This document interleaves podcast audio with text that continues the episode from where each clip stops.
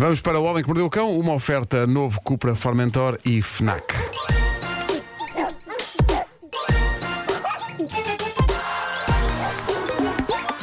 O homem que mordeu o cão. Título deste episódio: Levei com um cão em cima quando estava a sonhar que corria para um buraco cheio de umidade. O problema de sempre. Sempre o problema. Cá está, lá está. estragos. Não, e esses títulos fico sempre a pensar: foi a ti que te aconteceu? Não, é que pode, não. pode acontecer. Pode, pode. Tudo isto É. podia ser a. Se me dissesse, é, faz que nem sabes, levei com um cão em cima. Eu dizia, pá, assim, Marco, levaste. Sim, sim, sim, sim. Isto podia ser, podia ser um sábado. Uh, basicamente podia ser um sábado. Uh, alguns na América, isto é muito interessante. uh, condutores apanharam o susto da sua vida dentro de um túnel quando perceberam que numa esquina faltava um naco consistente da estrada e no seu lugar estava aquilo que parecia ser um fosso fundo, bem para lá do fim do mundo. há, há- há- há vídeos, há, um vídeo disto. E é de facto muito estranho porque não parece um daqueles buracos que se abrem do nada, sabem? Aqueles buracos de repente há um aluimento de terras e, e cai terra e asfalto e tudo lá para dentro. Não, não. O bizarro deste buraco é que parecia extremamente bem cortado, muito direitinho. Alguém cortara um naco considerável de uma curva na estrada e no seu lugar estava então este buraco cuidadosamente recortado. É muito bizarro e muito assustador e, sobretudo, temia-se que carros caíssem lá para dentro. Um tipo filmou o buraco, ele travou o carro, filmou o buraco e nós vemos um carro a, a- a ultrapassá-lo e a travar a fundo com medo do buraco e a desviar para o lado. E depois está um segundo carro a avançar à maluca também a desviar um bocado. E o tipo que está a filmar aquilo está aterrado até o momento em que percebe que aquilo não é um buraco fundo cortado na estrada, mas sim apenas uma poça de água a refletir a parede. É lindo! E o tipo que está a filmar diz: Eu devo estar pedrado. Não, não, não. Toda a gente que passa ali apanha o cagaço da vida. Daqui a pouco vou meter o vídeo no meu Instagram e vocês vão, vão delirar com aquilo. Aquilo. Pá, mete medo aquilo. Aquilo mete medo. Bom, e agora, desavenças no seio de um casal devido a quê? À umidade. A umidade dá cabo da vida das pessoas. O problema é a Tenho muita umidade. umidade. Há de ser sempre a umidade. Não pode ser mais qualquer, é só umidade. Dá cabo de A tudo. respeito da casa é só umidade. Eu já tinha esquecido a magia da segunda frase. a senhora menos de três meses pintaram. Pintámos já está tudo cheio de umidade. Sim. Então, olha, eu estava-me a dizer que a maior parte da vizinhança se queixa do mesmo, não é? Da umidade das casas. O que é que os vizinhos dizem? Que só tenho umidade, que não são casas para este, para este aluguel com tanta umidade. Pois claro. A maior parte das pessoas daqui da urbanização tem os mesmos problemas. Bem problemas da umidade. Era só, era sei lá, era pintarem isto com uma tinta que não desse para ter mais umidade. Eu acho que. Atenção à magia da segunda Há muita, frase. há que muita é, sabedoria O aqui. problema é a umidade. Também não vamos dizer mais de coquié. E depois eu, eu acho Eu graça. adoro de coquié. Porque tu pões o som, Pedro, e ficas a ouvir assim meio de boca aberta do oh, oh, oh, olha agora. Coquier, coquier, coquier parece, não, parece um, um penteado que se faz, não é? Faça-me um coquier. Tu vai cabeleireiro fazer um coquier. Um coque. Bom, eh, o, que- o, que é, o que é que aconteceu? A umidade de facto acaba da vida das pessoas eh, e este foi um daqueles desabafos levado a cabo por uma pessoa no Reddit. Pessoa essa que está na dúvida sobre se é ou não uma besta. Neste caso é um senhor que deixou no grupo do Reddit AMA, também conhecido como grupo Am I the Asshole, uma questão digna de reflexão. Ele acha que a namorada toma duches quentes demais.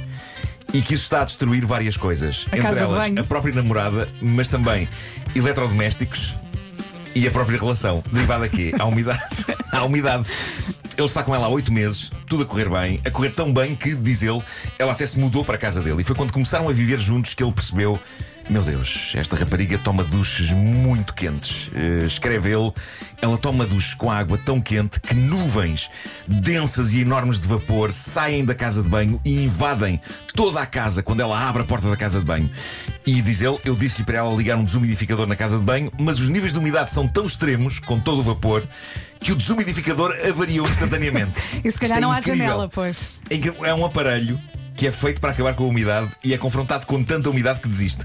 O desumidificador declarou: Malta. Não contem comigo para isto. E deixou de funcionar. Simplesmente deixou de funcionar, tal, tal o nível espesso de vapor e umidade que deriva dos duches ferventes da rapariga. E ele então disse-lhe: eh, pá, toma duche a uma temperatura normal, à temperatura que toda a gente toma. Mas ela acha que isso é demasiado frio. E então ele diz que ela sai da casa de banho vermelha que nem uma lagosta e que a casa de banho, durante largos minutos depois dela sair, é uma autêntica sauna. E então, cá está o, o busilis da questão, ele tomou uma decisão drástica para evitar o pior, para tentar evitar o pior. Ele retirou a fechadura e o puxador da porta da casa de banho.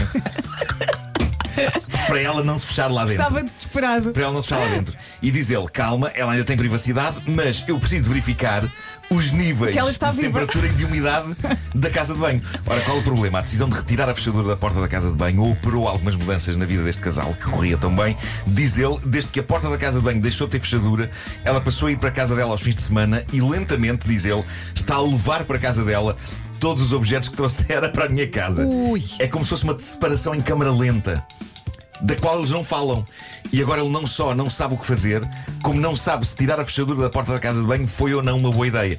Diz ele: Eu disse-lhe que não fiz aquilo para ser mau. Eu fiz aquilo porque os duches escaldantes estavam a dar cabo não apenas da minha casa de banho, mas também da saúde dela. E acho que ela respondeu apenas: Ya, ya. Uh, Mas quando, lhe está? pergunto, quando eles finalmente se separarem e perguntarem, ele vai, vai dizer como a senhora: o problema é a umidade. É a umidade. O único problema é a umidade. Nos comentários, alguns utilizadores do Reddit deram na cabeça do tipo, dizem que tirar a fechadura da porta da casa de banho é um comportamento controlador e, vistas bem as coisas, até é. Embora me pareça que ele está a tentar controlar mais, lá está, os níveis de umidade e vapor do que propriamente a Mas namorada. ele também pode arranjar um desumidificador industrial, não é? Se calhar que é a única ocupe solução. metade da casa o que de eu banho. acho, é pessoas adultas têm de ter sempre o direito de fechar a porta da casa de banho. não É, um, Uhum. é um direito inalienável. Eh, outro leitor diz: casa- as casas de banho com duche deverão estar preparadas para lidar com vapor. Se a tua casa de banho não lida bem, o problema é da casa de banho, não é da tua namorada. A sério, arranja uma ventoinha e deixa a mulher, deixa a mulher cozer viva aí dentro. Epá, que imagem. Há pessoas a considerar que há falhas de comunicação no seio do casal a partir do momento em que ela, sem dizer nada, está a começar a tirar os objetos dela lá de casa e a passar mais tempo fora. Uma pessoa diz: era melhor tentar resolver isso do que entrar na casa de banho de dois em dois minutos enquanto ela toma duche para verificar a temperatura, que nem um psicopata. Estão aqui a dizer que a melhor sugestão era eles passarem a tomar banho juntos e arranjar uma temperatura ótima para os dois. Mas para ela é frio. Para para ela, ela, é frio. exato, É- exato. é frio, Ela ia pôr aquilo muito quente e ele ia desmaiar à frente. Sim, possivelmente. Cães e tempestades não se dão bem. A minha cadela flor enlouquece quando há trovoada, salta não apenas para cima da minha cama, mas para cima de mim. Ela quer fundir-se. É, é- é dos grandes sustos recorrentes da minha vida. Uma pessoa nunca está preparada para levar com uma cadela de 12 quilos e pelos cerdoso em cima. A primeira sensação que dá é que houve um, um aluimento de esfragões, daqueles bravos de limpar tachos.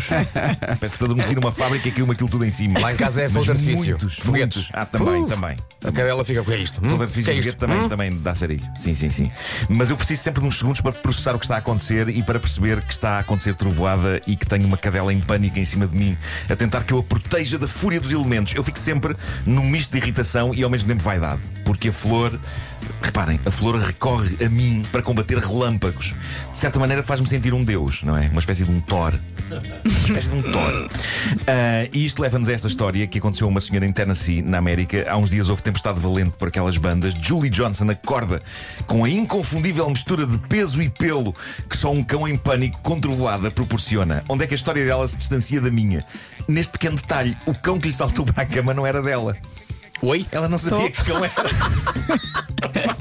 Ela acordou com um cão em pânico, buscando proteção nela, mas o cão em questão, na verdade, era uma cadela chamada Nala, que era de outra casa. Mas às quatro e tal da madrugada, assustada com o temporal, a cadela andou mais de 3 km desde a casa dos donos até à casa de Julie. O marido de Julie tinha deixado uma porta das traseiras aberta e a Nala entrou naquela casa, gostou do ambiente, achou que a iam tratar bem e não só entrou, como saltou para a cama para cima de Julie. Eu parto do princípio de que eh, a Nala ainda tinha um atrativo acrescido, podia estar encharcada da chuva ainda por cima. Ah, o que é certo é que a senhora Julie teve pena dela, deixou-a ficar. A cadela é enorme, ela tirou uma fotografia, a cabeça da cadela faz quase duas da Julie. a parte mais gira é que a Julie tem cães e eles não levantaram questões. Quando Nala entrou naquela casa, naquele quarto e naquela cama, aliás, a Julie inicialmente achava que era um dos cães dela que tinha saltado para a cama, mas imaginem o espanto dela quando percebeu: espera aí, isto não é meu! Isto, não é meu! Pá, incrível. A Nala procurou consolo nela.